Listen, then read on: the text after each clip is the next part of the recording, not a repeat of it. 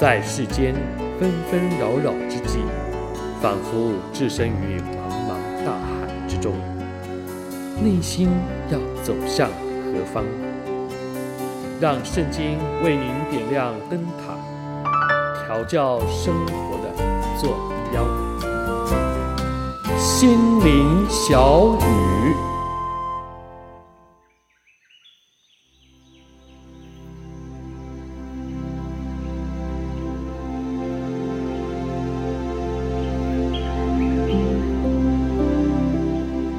亲爱的朋友、弟兄姐妹，大家好！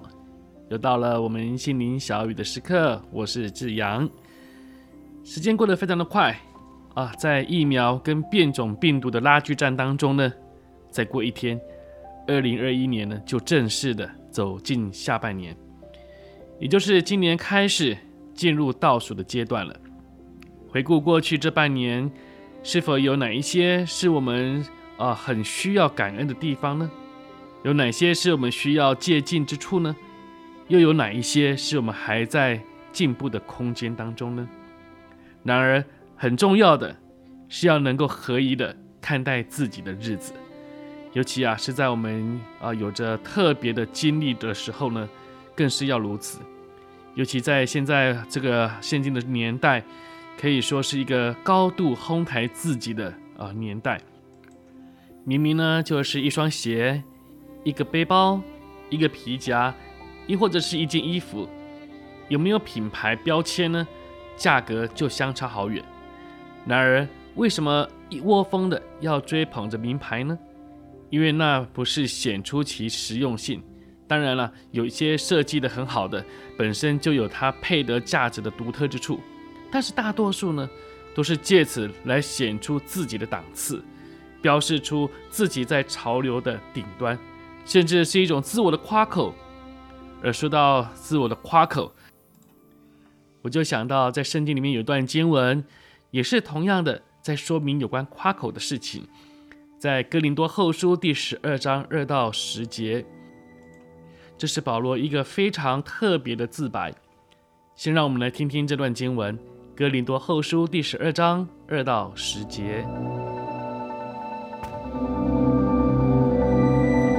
我认得一个在基督里的人，他前十四年被提到第三层天上去，或在身内我不知道，或在身外我也不知道，只有神知道。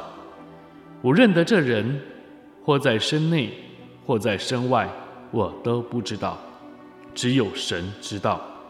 他被提到乐园里，听见隐秘的言语，是人不可说的。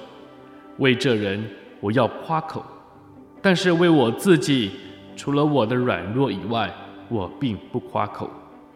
我就是愿意夸口，也不算狂，因为我必说实话。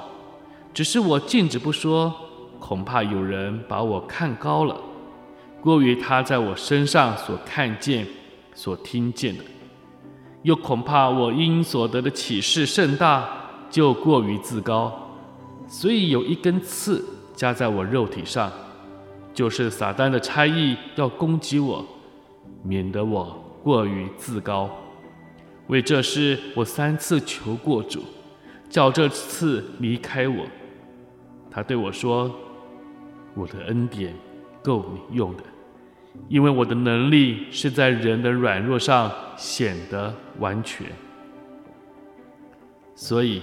我更喜欢夸自己的软弱，好叫基督的能力复庇我。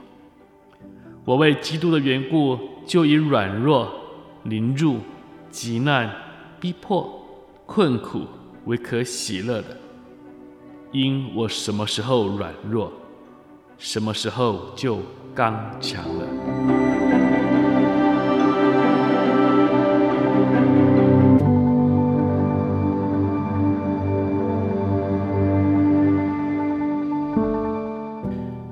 在这个经文当中啊，保罗呢，他就借用他所认识的某一个人，其实啊，就是他本人的一个极为特殊的属灵经历，来谈论有关于夸口的事情。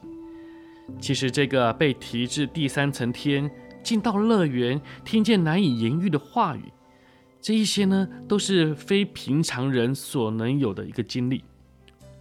同时啊，这也是对一个属灵追求的人来说呢，非常向往能够在啊有生的年日可以达到的境地。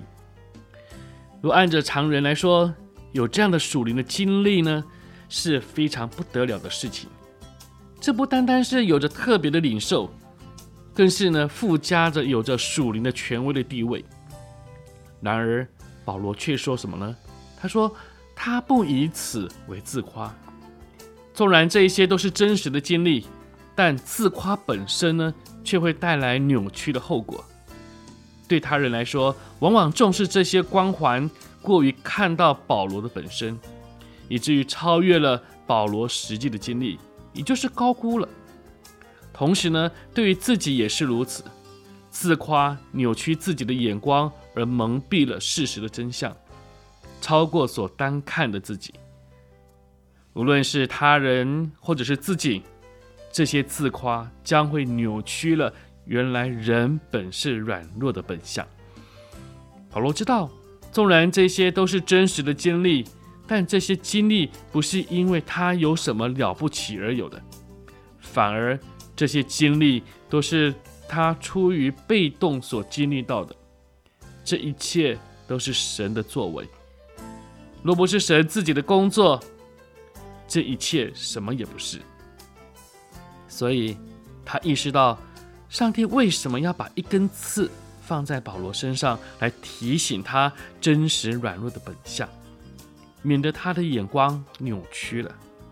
换句话说，当要为这些实际真实的经历夸口的时候，反而呢，是要为自己的软弱来夸口，因为那是证实了是神的能力才有今天的刚强，把荣耀归给神，这个才是属灵人的本相。亲爱的朋友、弟兄姐妹，求主帮助我们，让我们常被提醒，我们的价值与完全，都是神在我们的软弱上显出他的能力。这样，我们就不会再被外在光环的眼光扭曲了真实的自己。到了心灵小雨的尾声，愿祝您有一个愉快的一天。同时，让我们一起经历在我们软弱当中神的能力、神的刚强。心灵小雨，我们下回再会。我是志阳。